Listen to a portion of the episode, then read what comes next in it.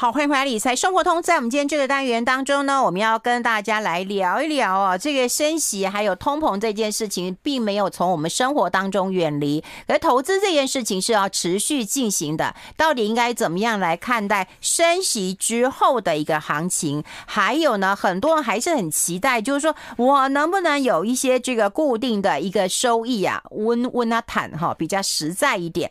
好，我们今天请到专家，好好的跟大家探讨一下。先欢迎一下我们。富兰克林华美特别股收益基金经理人于冠廷，冠廷好。呃，现在好，各位观众朋友，大家好，好久不见。呃，是。对他刚刚讲四年不见了。哎，我们跟大家聊一聊。说实在的，我觉得日子每天都在推进啊，但事实上影响投资人的还是升息跟通膨啦。就你看现在升息跟通膨的状况，有比较缓解的一点吗？还是还是持续的在进行当中？呃，我想这个答案，第一个当然是是的。嗯，现在。呃，我们从今年开始已经看到，它现在是一次升一码，嗯，可是，在大概半年前左右开始，所谓很疯狂的一次升两码，一次升三码，嗯，甚至是连续一次升三码这样的情况，嗯，也就是说，现在的节奏确实比起来是比较缓解了，嗯，但问题是说，我们要升到哪边去，哪哪边嘞？嗯，当然就是说，一次升一码，它如果再给你升个是二十次，大家我相信是整个市场还是受不了的，嗯，可是可以确定的是说，其实我们参考上一次的景气的一个。呃，经验来说的话，就是大概是二零零五年、二零零六年那一次。嗯，其实联储会那一次也是也是升了大概十几码，但跟这次不一样的是，它是一次升一码，然后直到五到五点二五，所以它是一个蛮好，就是算是一个呃指标性的一个一个一个程度了。嗯，那如果说我们考虑今年一月的一个呃呃升息之后啊，其实我们已经来到四呃大概是。呃，四点五到四点七五嘛，嗯，对，我们大概离那个程度大概就是两码的空间吧，嗯，两码，其实再升两码，我相信大家会因为应该会觉得很喜悦，就是再多零点五个百分点，嗯，大概就尽头都到了，嗯，只是不幸的是说，其实我们知道市场变化是很快的，嗯，因为近期的数据太好了，包括说通膨的数据高于预期，就业数据，哎，对，就业失业率。都跟预期的，嗯，一月的数据很可怕，嗯，新增五十万人，嗯，当然对美国那么大的国家来说，五十万人好像刚好而已，但不过就是说，你就业市场已经恢复那么久了，嗯，一月还可以看到五十万人，而且这个五十万人是在那么极那么极端紧缩的一个情境下，他还能挤出五十万的就业，嗯，那更不用说失业率现在是一个。算是历史新低的一个水平，对，还比预期的好很多。是是是是是，没错。嗯，所以大概目目前市场预期是有往后延了，就是说原本只剩两码，也许也许呃再多两码四码，就是大概会升到九月。当然，我们先说这是市场的预期，不见得是官员在想的。嗯，只是说我们把官员他在想的跟市场在想的，我们取个中间值。嗯，升三码，也许升到六月，嗯，那大概就是还有零点七五个 percent。嗯，但记住一件事，就是如果升到这零点七五个 percent，就是加了零点七五个 percent，市场的利率会在五点二五到五点五。嗯，这个程度是比二零零六年来的更高的，也就是说，我们目前的紧缩程度是比当时还要来的更高的。嗯，那当时因为那么紧缩，市场。刚好那时候，因为美国有次贷风暴的次贷的问题嘛，就爆发了次贷风暴。所以这一次来说的话，我们不得不小心的是说，有没有可能酿成下一次的金融灾难？嗯，我想这是我们投资市场上第一线人每天都在关注的。嗯，那好消息是我们目前没有看到，嗯，蛛丝马迹。哦，那就好，因为之前大家也很担心美国的一个衰退，对，但现在好像大家也不讲嘞。对，像去年是讲呃软着陆、硬着陆，对对对，现在甚至讲到不着陆，对对对，这个我想也是蛮有趣的一个观察，就是当你的一个预期到了一个很极度悲观的情境的时候，比如说去年第四季十二月的时候，哎，好像说开开年之后，哎，没有什么任何风吹草动，那开始有一些买盘，伴随着轧空行情之后，由行情带来的一个预期改变，我想这个可以。比较算是对现在最好的一个叙述，嗯，对。那不过说真的，no landing 不着陆，嗯，我其实比较没有那么有把握去看到这样的一个一个状况了。它的不着陆其实是说你在不久将来看到不着陆，可是不代表它一定不着陆，它终究会着陆。为什么呢？因为紧缩性的货币政策其实它一定会有个比较深远的一个影响。嗯，你过去的财务成本只有两个 percent，你现在发债要动辄就是要六七个 percent。那受不了，因为财务成本会排挤其他的成本。嗯，那这些公司要保持一定的获利，它必须要对，它必须要缩衣节食。嗯，它可能资本支出不能开，不能不能下了，营运成本要缩减，那就维持这个一定的获利嘛。嗯，那我想这这种效果其实只是随着时间会看到，就是效果出现，而不是说不会。所以 no landing 是比较，我觉得是比较。就是过于乐观的一个期待啊。嗯，哎，不过冠廷，我常常也跟大家讲，就是说你不能看新闻来来决定你的投资啊，哈，就是说你当然要关心新闻的一个进度，然后可以做一些，如果你是高手，你可以做一些动态的调整。可你不能看到新闻以后，你再说啊，我现在要干嘛？现在要干嘛了？哈，你说实在的，你说升息升到现在了，通膨到现在了，很多人还在说说，那接下来该怎么办？我们是不是先跟大家来谈一谈？就是说，大家现在最关注的就是这个节骨眼。好，升息可能就要到顶了啦，哈，那通膨大也就控制住了。那该投资什么？现在如果找一些固定收益的，会太贪心吗？呃，我想。选择的固定收益的话，基本上就是是一个不贪心的一个表现。嗯，因为为什么呢？因为固定收益它其实如同它的字面上，嗯，我们赚取的是一个稳定，就是能见度高的一个现金流这样的一个报酬。对，其实它等于是在投资市场上，它扮演是守的角色。嗯，那当然攻的角色可能要找一些风险波动程度比较高的风险性资产，像股票啊，甚至有些会用衍生性金融商品等等的。但这个就不在我们今天讨论的范围。对。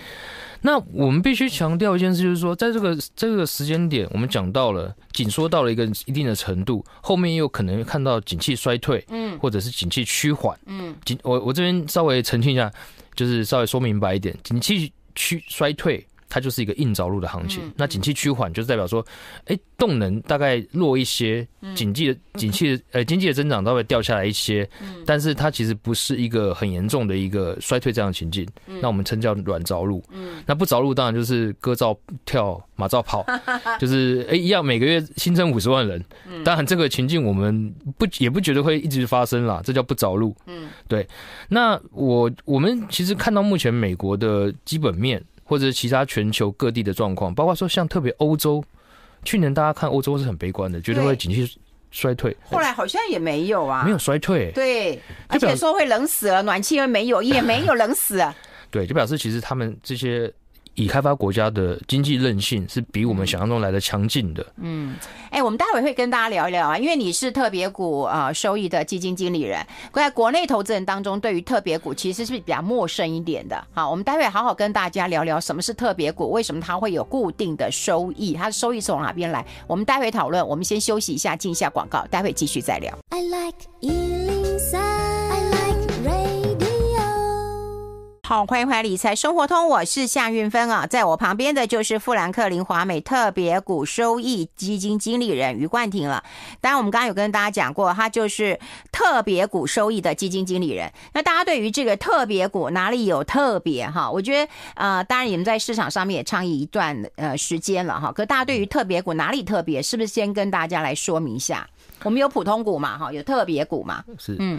好，那这个特别股啊，嗯、它特别的地方其实只是在它的名字而已。嗯，那为什么要给它这个名字？嗯、我想，因为最主要原因是因为说，我们当初一开始所接触的股票，嗯，其实它是所谓的普通股。对，普通股。那你至于要区分的话，就是要给它一个名号。嗯，所以那时候就选择了特别股这个、这个、这个作为一个区分的一个效果。嗯，但事实上，其实在国外来说的话，会比较用，哎、欸，它有指数是特别股的指数，哎。呃，是有是有没错，但那个其实是翻译的问题哦。对，其实国外的称这个名词是叫 prefer stock。嗯，那 prefer 啊用特别好像翻译不太对嘛。嗯，其实事实上更多人是叫它优先股了。哦，优先股。对，强优先所谓强调的是它的一个优先性，什么样的优先性？嗯，股息的优先性。嗯，因为呃规定是这样，如果你的普通股就是你的特别股股息没有先清偿的情境下的话，嗯，普通股股东是不能拿到。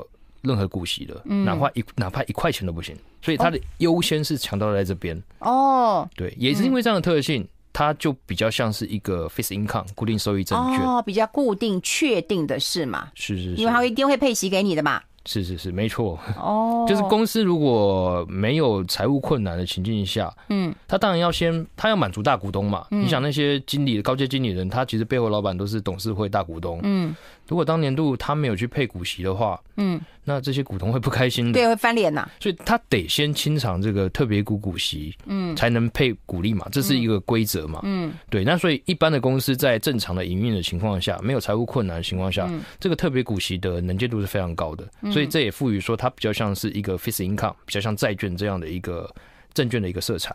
哎，所以它有一点债呃债券的色彩，但事实上它是股票，对不对？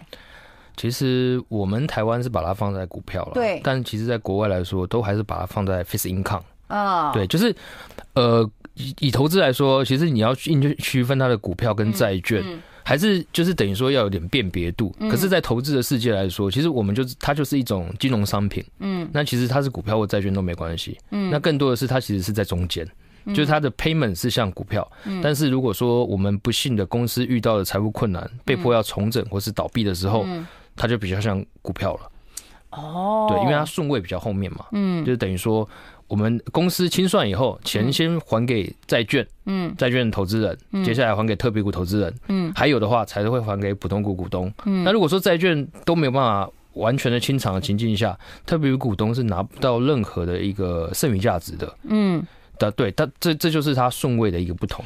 哎，听你这样讲，我觉得它还蛮稳健的，是这样子吗？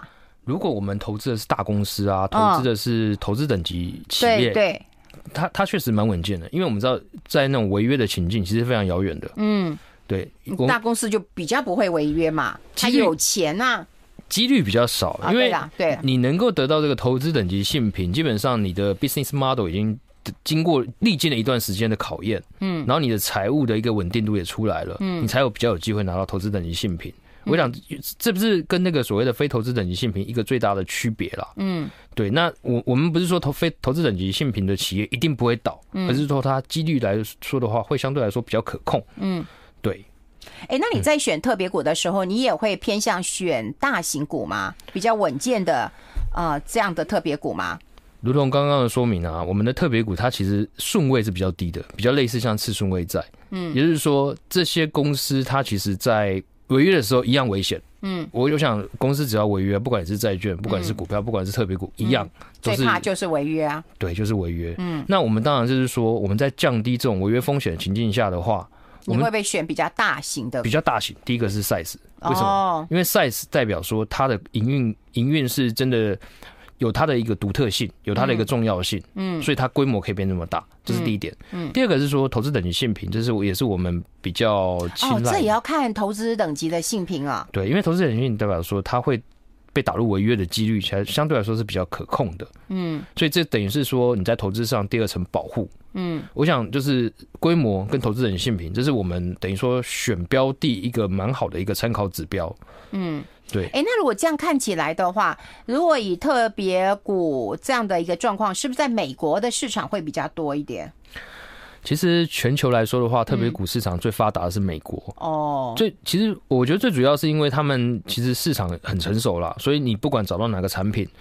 呃，比如说像 REITs 啊，嗯，他们其实也很成熟啊，嗯，像他们有一些什么资产证券化的产品啊，什么 C CMO 等等之类的，嗯嗯，就是什么抵押住住房抵押贷担保债券，对对对对，他们也是很成熟的，可是你走到其他市场就没有这么来的那么活络了。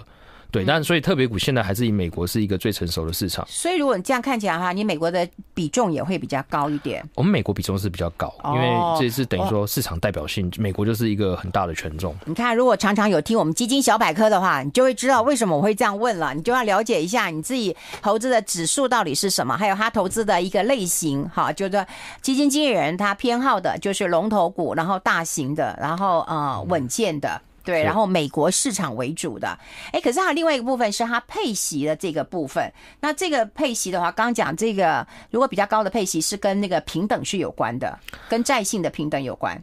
呃，它平等其实反而不是跟债信评等有关，嗯、因为我们知道，其实同一间公司，假设它是一个 Triple B 的投资等级性平的公司，嗯、它可能有发债券，有发特别股，有发普通股。哦那你就风险程度来说，当然普通股是最最危险的嘛，嗯，所以它可以提，它就是靠所谓的资本利得会提供你额外的报酬。可是，在我们这些固定收益证券，像特别股债券来说的话，特别股的利率通常会比债券来的高一些。嗯、为什么？因为反映它顺位是比较后面的，这等于是一种风险贴水的概念。嗯，所以我们在投资特别股一样的标的来说，我们投资会拿到比债券更高一些的利息。嗯，这是这个原因。哦。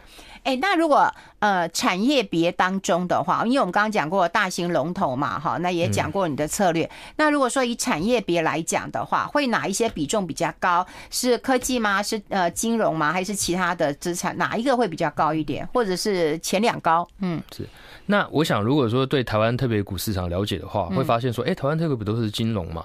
对，应该是金融。对，为什么他们金融会是这样的情况？原因就是因为金融产业、金融机构它发行特别股有好处。嗯充实资本，嗯，然后又不会有所谓的被稀释、股权被稀释、EPS 被稀释这样的一个状况，而且也是大到不能倒。我觉得这也是一个关键。我们待会讨论一下，好不好？因为你的配置很重要。我们先休息一下，进一下广告。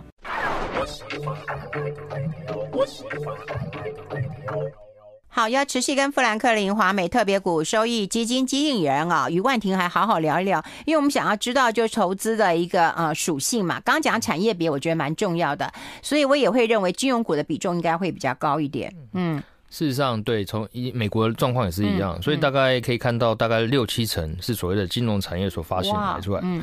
那不过比较不一样是，台湾可能是银行或者是金控，对像美国有蛮多的是保险公司，因为以保险公司的角度来说，它也是希望充实资本，嗯，所以加在一起大概是七成左右的一个状况，嗯，当然就是说美国的产业色彩会比较浓厚，嗯，那有很多产业其实台湾可能不会在股票市场看到的，比如说举个例子，像公用事业，哦，公用事业，对对对对对，我们想要台，我们想要公用事业，大家可能可以想到就是比较接近像。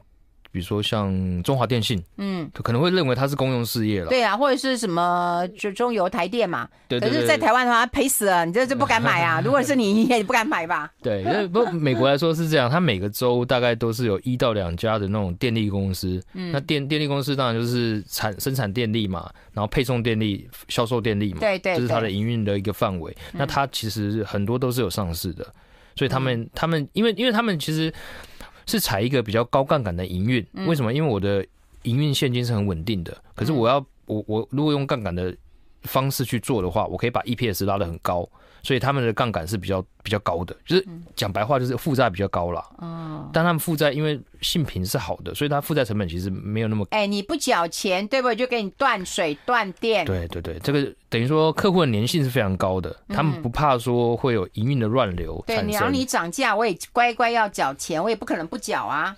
是。所以他们也有发行特别股的需求啦，也会看到蛮多特别股是这些公用事业公司所发行的。那我觉得公用事业，我觉得要是我，我也我也蛮认同，比重要高一点。呃，因为稳稳赚的嘛。所以，所以我们的策略其实也布了蛮多的公用事业，因为我们也是蛮喜欢这样的一个产业啦。哦，对啊，所以公共事业跟金融的比重会比较高，会比较高。对，那剩下的话，像还有电信服务，电信也算是公共，跟刚刚讲的刚刚讲比较像中华电信这样的产业，对对对，类似。对，美国他们也有自己的，像 AT&T 啊，我们台湾投资人也很熟悉，AT&T 就是他们最大的电信公司。嗯，但电信现在不只是电话了，事实上也没人在打电话。对。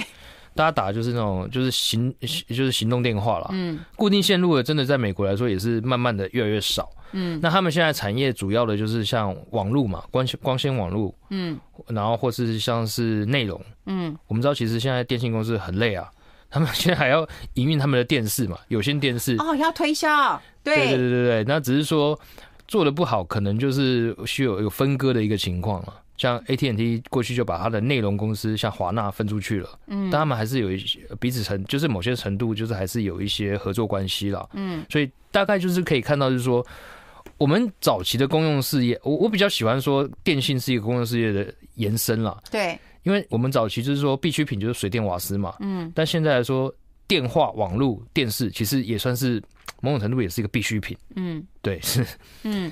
是啊，你现在真的手机你离不了身吧？呃，我想很难了。像对啊，如果你忘了带手机，你立立刻第一就回家拿手机。对，像国外还有把就是把那个志愿者拿去做实验，三天没带手机，嗯、看看会怎样。嗯、通常结果都是很残酷的啦。哎、欸，我觉得台湾应该做一下，就是三个小时如果没有手机会怎样？呃，像我们经纪人啊，啊，你们要把手机交出去是吗？我们是整个。到收盘前都没有手机的。啊、哦，因为我对对，我去投信参观过，就是他们有个地方叫养鸡场。就是你所有的手机都必须放那边呐、啊。呃，是是是，其实我们也习惯，因为很多年都是这样的。哦，不过比较不同的是，我们有桌机可以上网，哦，所以实实验只有做一半，哦，比较人性一点啊，是是是，哦，哎、欸，那我有看到一个呃报道，我想要问你的意见啊，也就是说，看到特别股啊，都说殖利率很高，对，那为什么它可以有这么高的一个殖利率啊？呃，如同刚刚的介绍嘛，就是说，因为它的顺位会比较低，所以会比一样公司一样评级的。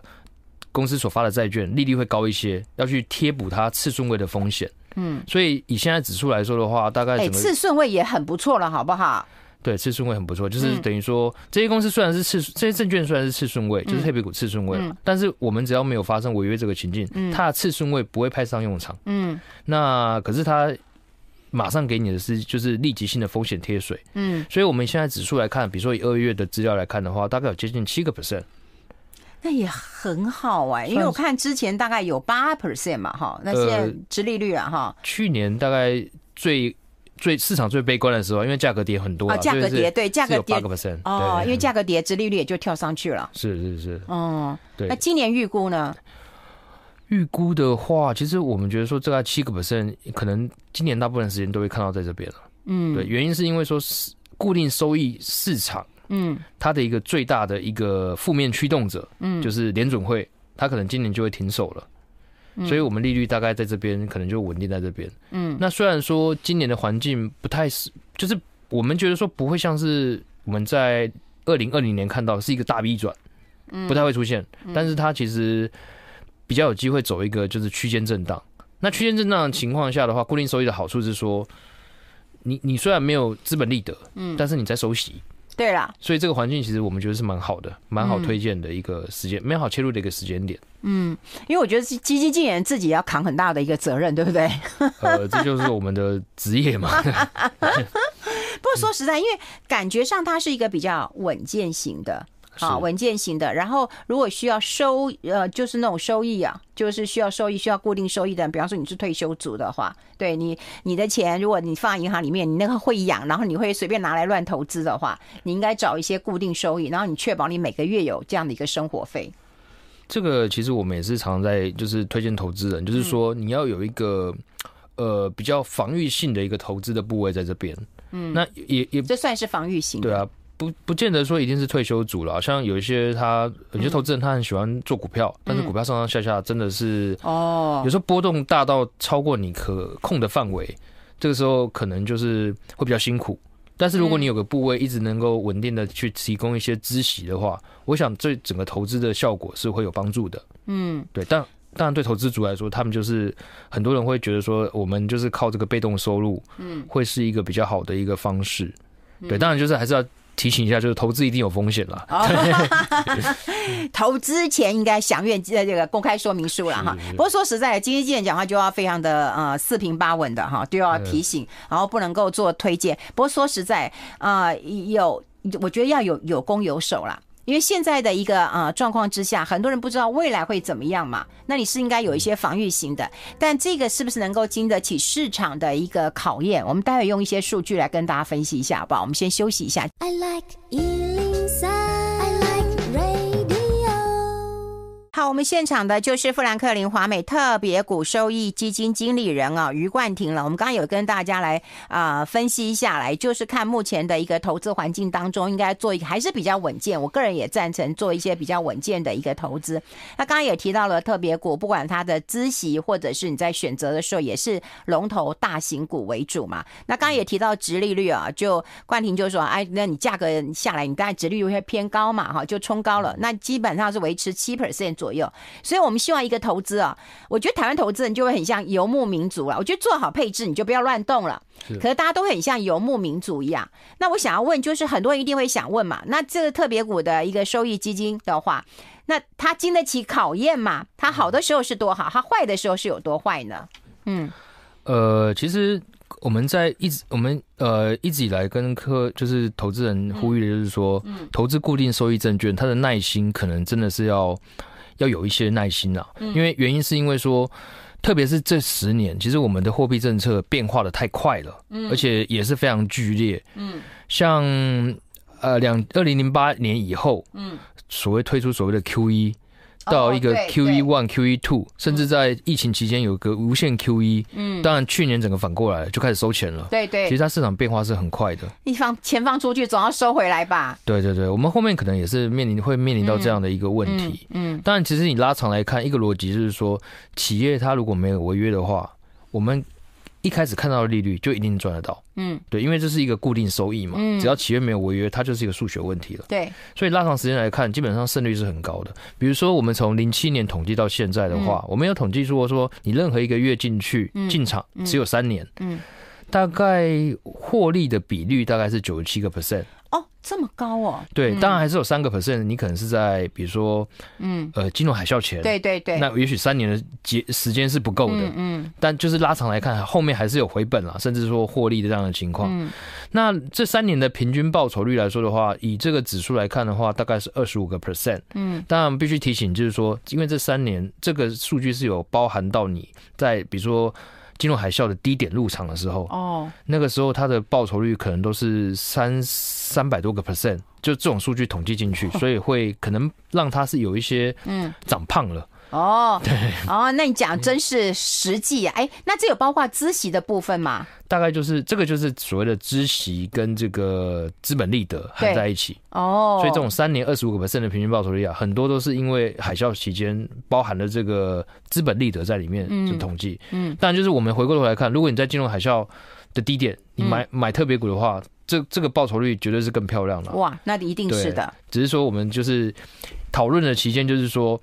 我们还是强调一件事，就是说，它长期的报酬其实是蛮可观的了，蛮稳健的。对，但不见得说一定是过去像二十五个 percent。嗯，对，因为比如说就现在，好了，我知道你不能保证的啦。对，我们就我只用统计数据来来印证一些事情。是，那以我们刚刚讲那个七个 percent 的殖利率，它是什么概念嘞？嗯，就是你不考虑其他费用，然后也没有企业倒闭的情境下的话，一年大概就是七个 percent 的报酬率。哦。那一一年七个 percent，三年就是二十一个 percent 嘛。嗯嗯、那也就是说，即便我们现在利率很高了，嗯，但是我们也没有办法达到我们刚刚讲的那个二十五个 percent，因为它是有包含这个资本利得。不过。三年二十一个 percent，其实它在投资上来说还是蛮有感的一个一个投资成果了。嗯嗯，我觉得今年的波动还是会蛮大的哈，就是说怎么样能够呃在你的配置当中有一部分是固定收益是必要的。不过接下来我们是要请跟呃冠廷来聊聊，因为我觉得啦，就是投资人应该要有一个核心的一个投资，再加一个卫星的投资。可是看到你你你操的这一档这个特别股收益的话，我我有时候我就想说，它到底应该放在核心还是放在卫星啊？啊？呃，其实我们常常被问到这个问题。对，我也想问啊。以我的角度，当然是大家希望大家都把它放核心，但这样回答是不呃不适当的。嗯，因为每个人的投资态度是不一样的。嗯，有些人喜欢股票，那我们就会建议他说，那也许放一些在放一些特别股，当做你的卫星部位。嗯，因为你的你的核心部位就是所谓的股票嘛，嗯，普通股。那喜欢喜欢固定收益资产的人，我们就会建议他是把特别股放在核心，因为因为核心不是应该要稳健一点的吗？是这样没错，但是所谓那如果年轻人还可以冲一下，不止稳健，你还要部位大才是核心嘛？那当然，对，卫星当然是小小的，围绕在你的核心打转。嗯嗯嗯、那如果说有一些有一个投资人，他的他是比较积极的，他的核心就是股票，嗯、你这时候建议他。把固定收益放在核心，他其实听不下去的。嗯，这也没办法达到我们想要帮助他的一个一一一个一个一个初衷啦。嗯，对，所以我们会有卫星跟核心，就在每个不同投资人的情况下，有不同的建议这样的一个。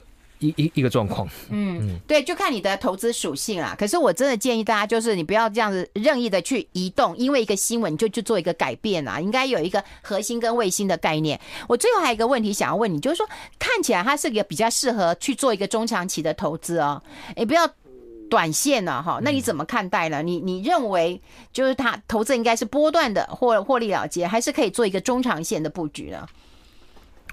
我们其实。会比较一般推荐，就是说长期的定期定额。那当然，对，长期定期额，这是这是一个算是胜率会更高的一个策略了。嗯，因为你不管在就是高点的时候或者低点的时候，你都定期定额在投资。嗯，其实长期来说，它就是一个一个，就是等于说你成本是拉平的，那你是一个一直有在投资这样的一个一一个动作。嗯，对。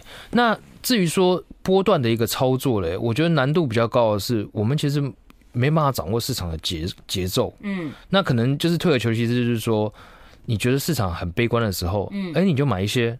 那当市场涨起来的时候，你觉得整个市场很乐观的时候，那就是做一些获利了结。嗯，但是即便是这样的操作，其实也是有点违背违背你人性的。嗯，举例来说好了，去年十二月的时候，嗯，我们看到市场有很多赎回，可是他们就是顺着当时的情绪做这样的事情。嗯，可是反而是说在那个时间点做申购、做投资加码的是少数，所以也就是说高出低进这个策略，其实要做到的人其实不容易啊，不容易。哦，很多高出低进的，说实在，有时候我问他们怎么做，他运气，也许是运气，哎，对，也也许他们谁高点跟低点，就算你当下看，你也未必能够知道，都是事后看呐。对，因为高点的时候，你会觉得还有更高的出现，低点反而也是一样，你觉得会更低，但我那时候买就好了。真的，哎，有人说那个。